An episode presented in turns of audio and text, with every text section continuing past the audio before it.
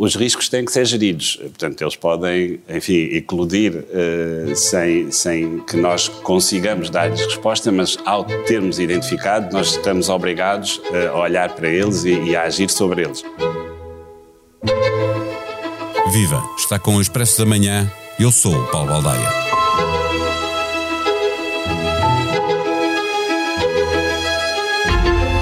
Está a acontecer em Sintra o Fórum Anual do Banco Central Europeu, numa altura em que uma inflação crescente e permanente, com máximos de várias décadas, mais as ameaças de recessão nos dois lados do Atlântico Norte e o risco de uma nova crise das dívidas na zona sul da zona euro fazem tocar os alarmes. Tudo isto acontece num contexto geopolítico em que a Rússia se procura afirmar globalmente, fazendo guerra aos seus vizinhos puxando dessa forma a União Europeia para um conflito que é militar, por interposta a Ucrânia, mas é também energético e alimentar. Está já anunciado que o BCE subirá a taxa diretora no próximo mês em 0,25 pontos percentuais, prevendo igual subida um mês depois. Será suficiente para começar a travar a inflação? O medo de viver nova crise com as dívidas soberanas dos países do Sul pode estar a condicionar a ação do BCE naquela que é a sua missão de vida, controlar a inflação. Se estiver a chegar atrasado a esse combate, o BCE pode ter de lidar com uma estagflação. Ricardo Reis, colunista do Expresso, professor na London School of Economics, é um dos participantes neste encontro é o único português com uma intervenção agendada, será na quarta-feira, num painel em que vai ser discutido o papel das expectativas da inflação na definição da política monetária. É exatamente por aqui que vamos começar, daqui a nada, a conversa com Ricardo Reis. O Expresso da Manhã tem o patrocínio do BPI. O BPI está comprometido com as pessoas, a sociedade e o ambiente na transição para um mundo mais sustentável. Porque só o mundo pode mudar o mundo. Banco BPI SA. Registado junto do Banco de Portugal sob o número 10. Viva Ricardo Reis.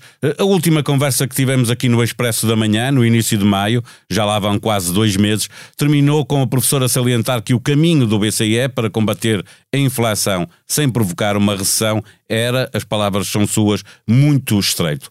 A subida da taxa de referência na Europa está prevista apenas para dentro de um, de um mês, 21 de julho. Este atraso torna impossível de concretizar o combate à inflação sem provocar uma recessão ou o caminho continua lá, mas estreito? Impossível é uma palavra demasiado forte. No entanto, o tal caminho que eu falava que era estreito há dois meses está agora talvez ainda mais estreito, ou mesmo, argumentarão alguns economistas, estaremos já mesmo fora do caminho, ou seja, como tu notavas, talvez seja mesmo já impossível controlar a inflação sem causar uma recessão. Isto porquê? Porque ao fim destes dois meses a inflação continuou a subir, o Banco Central Europeu continuou com a taxa de juros historicamente baixas. É preciso ter uma noção dos números, Paulo. A taxa de desemprego na zona euro está hoje nos 6,5%. É o número mais baixo de sempre da história do euro. Nunca tinha estado abaixo de 7% desde os meados de 1990, desde 97, quando começámos a medir. A inflação está nos 8%.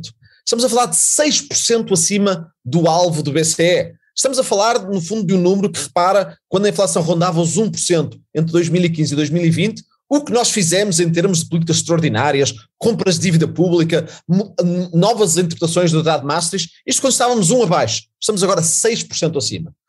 E, no entanto, apesar de uma inflação 6% acima do alvo, da taxa de desemprego mais baixa da história da zona euro, temos as taxas de juro do BCE no nível mais baixo que é possível, no nível mais baixo na sua história. Ou seja, uma política monetária continua a ser muito expansionista.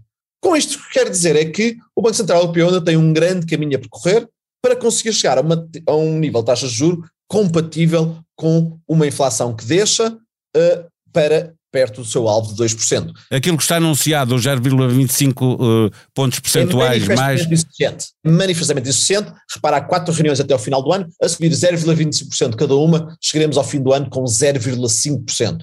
Isto quando a Reserva Federal americana vai chegar ao fim do ano com 4% já, de acordo com o que basicamente é esperado e anunciado. É uma diferença muito grande e com ela virá já agora uma grande desvalorização do euro. Mas mais do que isso, 0,1%, quando temos uma taxa de inflação de 8%, quer dizer que o retorno real do investimento que é a diferença entre os tais 0,5% e os 8% da inflação, é menos 7,5%. Ou seja, poupar vai custar 7,5%, gastar é o que está a ser estimulado pelo Banco Central Europeu e com isso mais inflação. Eh, aqui um outro problema: os bancos centrais têm estado a pedir aos governos eh, para terem cuidado com o crescimento dos salários, eh, para evitar uma espiral inflacionista, mas com os trabalhadores a perder poder de compra, a pressão sobre o poder político vai crescer, obviamente. Em, em democracias isso é, é, é, normal. Também aqui há o risco do BCE vir a perder esta batalha e, e, e começarmos a ter aumentos por pressão de, de, de greves e manifestações não é só sobre o poder político, mas simplesmente é, um, é uma pressão normal de uma economia. Os salários reais dos trabalhadores não é suposto descerem por causa dos erros ou outros da política monetária ou das taxas de juros estarem demasiado baixas de, de, durante demasiado tempo. É normal que os salários subam. Os salários devem subir, tendo em conta que não são os trabalhadores que deveriam perder imenso poder de compra à conta desta inflação, eh, sobretudo quando falamos de quem é que suportará os custos do lado dos trabalhadores versus capitalistas. Agora, esta questão dos salários, Paulo, não é que os salários terão de subir para, de uma certa forma, recuperar o poder de compra dos trabalhadores. A questão que isso seria normal e desejável mesmo, é o ajustamento normal das economias. A questão é até que ponto é que, nessa subida dos salários, os trabalhadores começam a assinar contratos de longo prazo que incorporam uma expectativa que a inflação seja 7 ou 8% durante os próximos 3 anos e, como tal, negociam subida de salário de 8% nos próximos 3 anos. Isso sim causa inflação. Agora, os trabalhadores, se conseguirem este ano negociações que os seus salários sumam 8% de resposta aos 8% de inflação do ano passado, não é em si inflacionista. O que seria inflacionista era os salários, era o governo ou os, os empresariais agora negociarem contratos de 3, 4, 5 anos que incorporem aumentos salariais muito altos à conta da inflação temporariamente alta do último ano e daí a importância de termos uma política monetária que consiga descer essa inflação rapidamente, de forma a que não seja necessário assinar esses, esses contratos de salários de longo prazo que tornam a inflação persistente. Para um eficaz combate à inflação, não é apenas, não se trata apenas de subir juros, é necessário retirar outros estímulos à economia, como seja deixar de comprar títulos da dívida pública. Já vimos que aí aparece o risco de fragmentação no, nos custos de financiamento de, dos Estados-membros da zona euro. Como é que o BCE pode beneficiar um país em particular, ou, ou três ou quatro países de uma zona, a Zona Sul, sem impor condicionalidades para essa ajuda específica? É possível aquilo que o BCE anunciou? Como é que isso pode ser feito?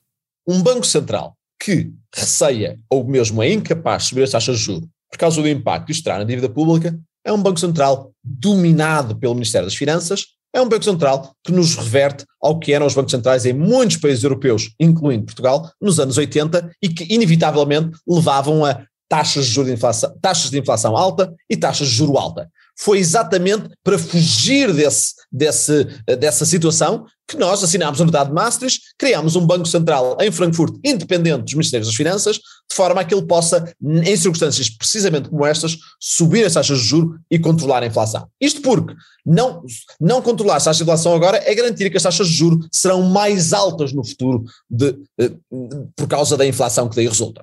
Agora, subi-las entre na altura rapidamente, como vai ser agora necessário, infelizmente, por causa do atraso dos, dos meses em subi-las, implica este risco de fragmentação, ou seja, de, de uma crise da dívida soberana em alguns países que não noutros, que é algo que aprendemos em 2010 e que, infelizmente, ao fim de 12 anos, continuamos a fazer as reformas de regulação bancária, de aprofundamento da, da, União de Capitais na Europa, que continuam a trazer esse espectro, se quiser, essa ameaça sobre todas e quaisquer ações do Banco Central ou já agora de qualquer outra política.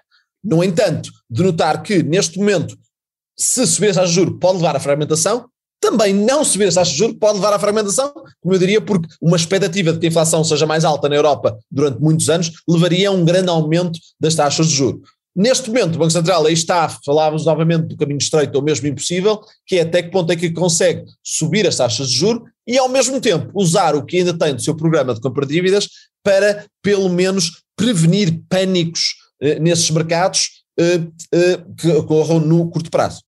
É, até agora bastou falar, não é? Que foi assim com Draghi, é, aconteceu outra vez. Acredita que, face à pressão que existe hoje sobre a necessidade de subir a taxa de juro e sobre as dívidas dos países do Sul, que a conversa chegará para os mercados acalmarem? É muito difícil responder essa pergunta, porque nos últimos anos, e sobretudo desde a pandemia, temos feito muito mais, Paulo, do que apenas falar.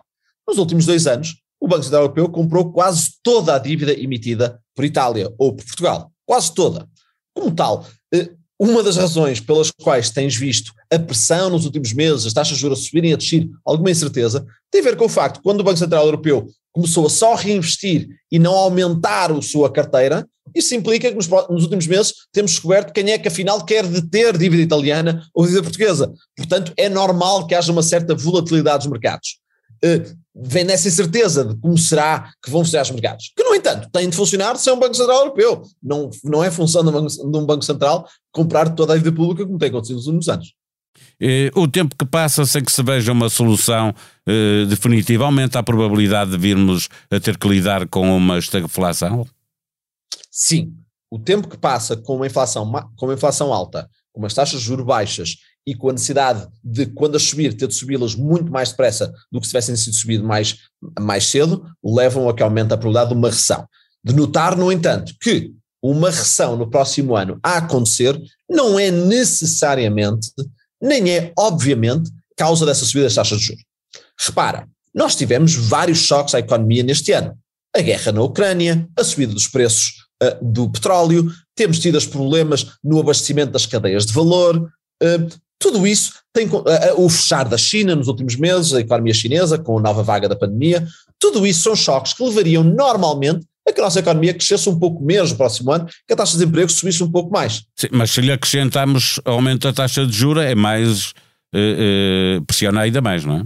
Sim, mas repara, estamos aqui, estás aqui a reverter o que é o, o, o, o, ponto de partida. O ponto de partida não deveria ser ter as taxas de juros a menos 0,5%, o mais estimulativo possível, mas antes de ter umas taxas de juros normais. E o que eu estava a dizer, que se tivesse uma taxa de juros normal neste momento para o estado da economia, que seria uma taxa de juros a rondar alguns entre os 2% e os 4%, talvez a economia baixa, uh, provavelmente a economia com estes choques crescesse um pouco menos no próximo ano. Temos taxas de juros antes, em vez de 2 a 4%, temos em menos de 5%, ou seja, já temos imenso estímulo. O problema desse estímulo é que, a ter altura, como aprendemos nos anos 70 e 80, o que tens é a inflação e não consegues evitar a recessão de forma alguma, e aí é a chamada estagflação. Exatamente. A última pergunta, eh, eh, até porque estava a falar há pouco da Reserva Federal eh, Americana e os Estados Unidos vão acabar com uma taxa a rondar os 4%. Neste caminho, a tempo de responder à escalada da inflação com uma subida de taxa de juros foi diferente para o Banco Central nos Estados Unidos e aqui. Neste momento é necessário que os bancos centrais conjuguem as suas respostas? Não necessariamente. Cada Banco Central é responsável pela sua economia e as circunstâncias da economia europeia neste momento não são as mesmas da economia americana a inflação nos Estados Unidos é mais provocada pelos estímulos passados e pelo lado da procura, existe taxas de juros mais altas, exige uma resposta mais agressiva. Enquanto na Europa, muita dessa subida tem a ver antes com os preços do petróleo e como tal não existe tanta agressividade. Aí eu falava de que uh, uma taxa de juros normal para o Banco Central Europeu, aquela que deveríamos chegar, mas que não vamos chegar ao final de ano, seria a rondar alguns dos 2%, 4% no máximo dos máximos. Enquanto para, para a Reserva Federal estamos antes a falar de alguns entre 3,5% e 7% e parece que vão estar aí por volta dos 4%. Ou seja, parece-me, tendo em conta as circunstâncias e as diferenças entre a economia europeia e as pressões sobre a sua inflação, que são muito diferentes das americanas, se justifica que o Banco Central Europeu tenha taxas de juros bastante mais baixas que as americanas. Não quer isto dizer que sejam menos 0,5%, isso parece-me extremo e desadequado. Em expresso.pt, na plataforma digital que tem no seu computador ou smartphone, como o Spotify, a Apple Podcast ou a Google Podcast, encontra os melhores debates e conversas da atualidade sobre cultura, política, economia, sociedade e humor. Fica a sugestão para ouvir Deixar o Mundo Melhor. Francisco Pinto Balsemão assinala com este podcast os 50 anos do Expresso, entrevistando 50 personalidades. No último episódio, Miguel Albuquerque garante que nunca foi de dar facadas pelas costas. Quando é preciso dar, dá pela frente. No multimédia, contextos de Carla Tomás e Cristiana Martins, fotografias de Ana Baião, vídeos de José Seduvim Pinto, um trabalho sobre os cinco anos que passaram desde que Pedrógão ardeu. Ardeu, renasceu e é uma bomba pior do que em 2017. A sonoplastia deste episódio foi de João Martins. Vamos voltar amanhã. Até lá. Tenham um bom dia.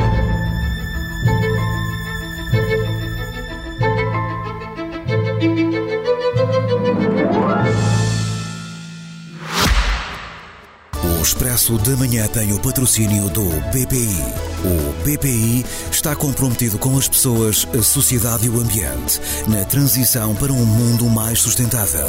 Porque só o mundo pode mudar o mundo. Banco BPI SA. Registado junto do Banco de Portugal sob o número 10.